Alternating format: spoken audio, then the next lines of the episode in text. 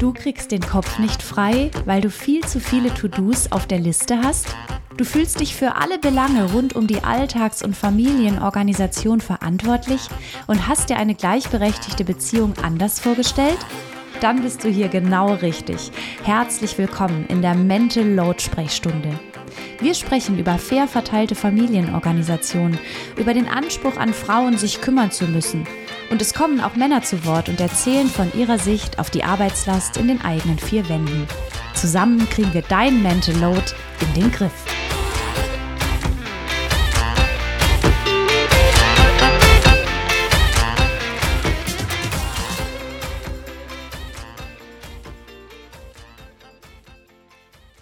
Ein Leben ohne Mental Load. Ist das eigentlich möglich? Ja, das ist möglich. Und zwar gibt es ganz viele Hebel, an denen wir drehen können, um die mentale Belastung zu reduzieren. Mental Load, das ist die Last, an alles denken zu müssen, was Familienorganisation, Haushalt, Kinderbetreuung, Familienangehörige und so weiter betrifft. Und das macht den Kopf voll. Noch dazu sorgt es oft für Frust, denn in einer Partnerschaft haben wir dann das Gefühl, wieso bin ich immer die Person, die an alles denkt? Was ist eigentlich mit meinem Partner oder meiner Partnerin? Warum sieht er, warum sieht sie nicht, dass die Toilettenpapierrolle schon längst leer ist, dass wir neue Zahnpasta brauchen, dass die Kinder neue Winterklamotten benötigen oder dass das Salz so langsam zur Neige geht? Viele Kleinigkeiten, die in der Gesamtsumme zu Mental Load führen. Und Mental Load wiederum führt dazu, dass du dich belastet fühlst, dass du müde bist, dass du kaputt bist, dass sich dein Nacken verspannt, vielleicht kannst du manchmal nicht schlafen. Und tatsächlich ist schon durch Studien belegt, dass Mental Load auch Frauen davon abhält, beruflich neu zu starten, durchzustarten, Karriere zu machen, Weiterbildung in Angriff zu nehmen und so weiter. Und dann führt Mental Load eben auch zur Einschränkung von beruflichen Werdegängen und letztendlich natürlich auch zu Geldmangel, denn wer sich viel kümmert und auch aus diesem Grund weniger Geld verdienen kann, denn Care-Arbeit im Privaten ist ja bekanntlich unbezahlt, leidet dann eben auch oft unter Armut im Alter. Und all das führt eben auch dazu, dass Mental Load vor allem ein Problem von Frauen ist, denn wir erwarten von Frauen, dass sie sich kümmern. Frauen übernehmen diese Erwartung, sie kümmern sich, haben die Listen voll, haben das Gefühl, in allen Bereichen 100 Prozent geben zu müssen und scheitern logischerweise daran, denn es ist gar nicht möglich, überall 100 Prozent zu geben. Du bist möglicherweise Mutter, Schwester, Partnerin, Tochter, Kollegin und noch so vieles mehr. Und es ist gar nicht möglich, hier immer 100 Prozent geben zu können. Und weil wir aber oft das Gefühl haben, perfekt sein zu müssen und deshalb auch einen sehr hohen Anspruch an unsere eigene Arbeit haben, fühlen wir uns manchmal wie durch den Fleischwolf gedreht. Kaputt und müde, frustriert und wütend, weil keiner die Arbeit sieht, die wir tun und wir haben einfach gar keine Zeit mehr für das, was uns gut tut. Pause machen, einfach mal einen Tag in die Therme gehen, eine Stunde ein Buch lesen, raus zum Joggen gehen. All die Dinge, die auch dazu führen, dass der Kopf frei wird. Im schlimmsten Fall streiten wir uns mit unserem Partner oder unserer Partnerin, vielleicht auch mit den Kindern. Warum kümmert ihr euch nicht mal um die Dinge? Warum bin ich immer alleine verantwortlich? Und du siehst, im Grunde genommen hat Mental Load so viele negative Konsequenzen, dass es unglaublich wichtig ist für dich, sich mit dem Thema zu beschäftigen. Denn nur wenn wir ein Thema kennenlernen, wenn wir die Hintergründe verstehen, wenn wir merken, wow, da ist was bei mir im Argen, nur dann können wir auch an den Hebeln drehen, die notwendig sind, um deinen Mental Load zu reduzieren. Und tatsächlich, es ist möglich. Ich habe hier im Podcast schon oft von meiner Geschichte berichtet, aber ich kann dir auch von den Geschichten der Frauen berichten, die in meiner Mental Load Akademie Mentoring Programm waren. Und tatsächlich habe ich gemerkt, dass das Konzept funktioniert. Ein Konzept, das besteht aus vier verschiedenen Themen. Zum Beispiel die Familienorganisation zu verteilen aber zum Beispiel auch sich mit dem Muttermythos auseinanderzusetzen, der zu ganz vielen Schuld- und Schamgefühlen führt und unseren Mental Load anheizt, weil wir oft ein schlechtes Gewissen haben und uns dann die To-Do-Listen noch voller machen. Ein weiterer Punkt ist, endlich Freiraum zu finden und ihn einzubinden in den Alltag. Und ein vierter Punkt ist, den Alltag zu strukturieren. Es gibt also einen Weg raus aus der Mental Load Falle. Was aber ganz wichtig ist, eben neben dem Erkennen deiner Herausforderungen in die Umsetzung zu kommen. Und wir Menschen, wir sind oft Wissensriesen und Umsetzungszwerge. Und das liegt zum Beispiel auch daran, dass es auch immer ein kleines bisschen schwierig ist, etwas zu verändern. Und selbst wenn uns die aktuelle Situation eigentlich gar nicht gut tut und wir da dringend raus müssen, haben wir ein bisschen Angst, etwas zu verändern. Und das ist auch ganz normal, denn wir Menschen haben Angst vor Veränderung. Veränderung kann auch mal nicht so gut sein. Sie kann aber auch gut sein. Aber weil Veränderungen auch so ein bisschen wie ein offenes Buch ist mit ungewissem Ausgang, bleiben wir lieber in der Situation, die wir kennen. Auch wenn die Situation, wie gesagt, sehr unangenehm ist. Denn was wir kennen, da wissen wir zumindest, was auf uns zukommt. Und das ist leichter. Wir Menschen, wir haben ja noch Urinstinkte aus der Zeit, als wir als Jägerinnen und Sammlerinnen unterwegs waren. Das merken wir zum Beispiel an Kindern. Kinder schlafen deshalb auch nicht gern allein, wenn sie klein sind, weil das früher, in Zeiten, in denen wir noch in Höhlen lebten, bei Kindern dazu geführt hat, dass sie im blödesten Fall vom Tiger oder vom Bären geschnappt wurden. Wir möchten oder gerade kleine Kinder möchten in der Gruppe geborgen sein, weil sie wissen, das bedeutet Sicherheit. Und auch heute noch haben wir Erwachsenen Angst vor Höhe oder wir haben Angst vor Spinnen oder komischen Tieren. Auch das kommt noch aus der Urzeit. Es macht uns Angst, weil wir denken, dahinter lauert Gefahr.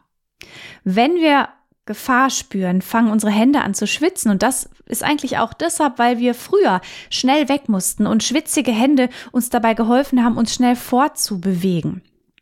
Und auch die Angst vor Veränderung stammt noch aus Urzeiten.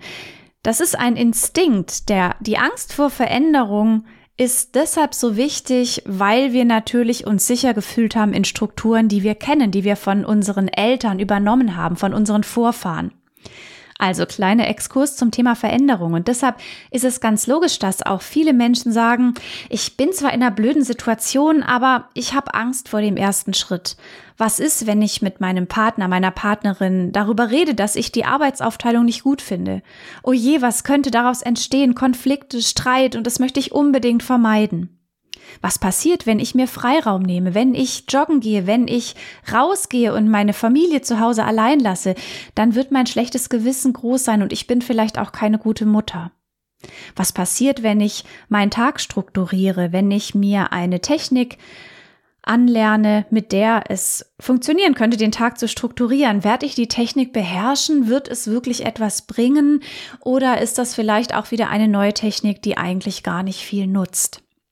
Und wenn ich mich mit dem schlechten Gewissen auseinandersetze, mit diesem Muttermythos, dann kommen da Glaubenssätze zum Vorschein, die ich vielleicht schon ganz lange mit mir herumtrage und bei denen es gar nicht so einfach ist, sie über Bord zu werfen. Also ganz viele Aber. Und diese aber halten uns davon ab, den ersten Schritt zu gehen und unsere Situation anzuschauen und zu überlegen, an welchen Rädchen drehen wir, damit mein Mental Load endlich weniger wird, damit es mir besser geht, damit ich weniger gestresst bin, damit ich nicht so gereizt bin und mit meinen Kindern rummecker dass ich vielleicht auch in meiner Partnerschaft neue Wege finde, um eine gleichberechtigte Beziehung zu führen, dass ich nicht mehr so oft wütend bin. Und es liegt aber auch eine ganz große Chance in der Veränderung, wie du gerade hörst, denn überleg mal, wie könnte dein Leben aussehen, wenn es so wäre, wenn du dir Zeit nehmen könntest ohne schlechtes Gewissen, wenn du den Mutter-Mythos identifizierst und über Bord wirfst, wenn du dich mit Glaubenssätzen auseinandersetzt, wie zum Beispiel, bei mir muss zu Hause alles perfekt und in Ordnung und aufgeräumt sein, nur dann bin ich ein erfolgreicher Mensch, oder was könnte passieren, wenn du Strukturen im Alltag hast, an denen du festhalten kannst und dir Pausen ganz konkret einplanst? Was könnte passieren, wenn deine Kinder sehen, dass Frauen eben nicht für alles die Verantwortung tragen müssen, sondern ihr als Familie gemeinsam und als Team eure Familie auch dann zusammen organisiert, Entscheidungen gemeinsam trefft und euch zusammen an den Tisch setzt, um zu überlegen, was ist uns eigentlich wichtig? Wie wollen wir unsere Zeit verbringen? Wie tauschen wir unsere Zeit? Wie füllen wir unsere Zeit? Und deshalb ist natürlich auch das Loslassen lernen ein ganz wichtiger Prozess. Und weil Umsetzung und Loslassen lernen und Gespräche führen so, so schwer ist, ist es da manchmal ein ganz guter Weg, diesen Weg eben gemeinsam zu gehen und sich eine Expertin beim Thema Mental Load an die Seite zu nehmen.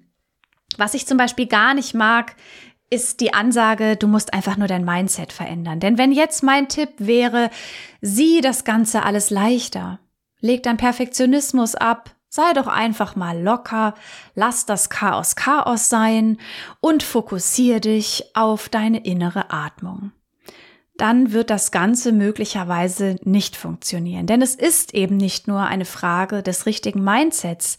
Es ist vielmehr auch eine Frage der Sozialisation, der Hintergründe hinter einem patriarchalen System, in dem Frauen Fürsorgearbeit übernehmen und schlechte, ein schlechtes Gewissen haben, wenn sie das nicht tun. Und deshalb mag ich es nicht, wenn es nur darum geht, sein Mindset zu verändern. Es gilt viel mehr zu verändern. Aber gemeinsam schaffen wir das. Ich habe ganz verschiedene Schritte ausprobiert. Ich habe selber meinen Mental Load reduziert und ich habe mir einen Werkzeugkasten zusammengebastelt. Und in dem habe ich so viele verschiedene Werkzeuge, dass ich, wenn ich mal wieder mit Stürmen des Alltags konfrontiert bin, weiß, was es zu tun gibt. Ich strukturiere meinen Alltag, ich passe auf mich auf, ich nehme mir Pausen, ich spreche mit meiner Familie über meinen Stress, ich kommuniziere, wie es mir geht, ohne Schuldgefühle bei meiner Familie wecken zu müssen.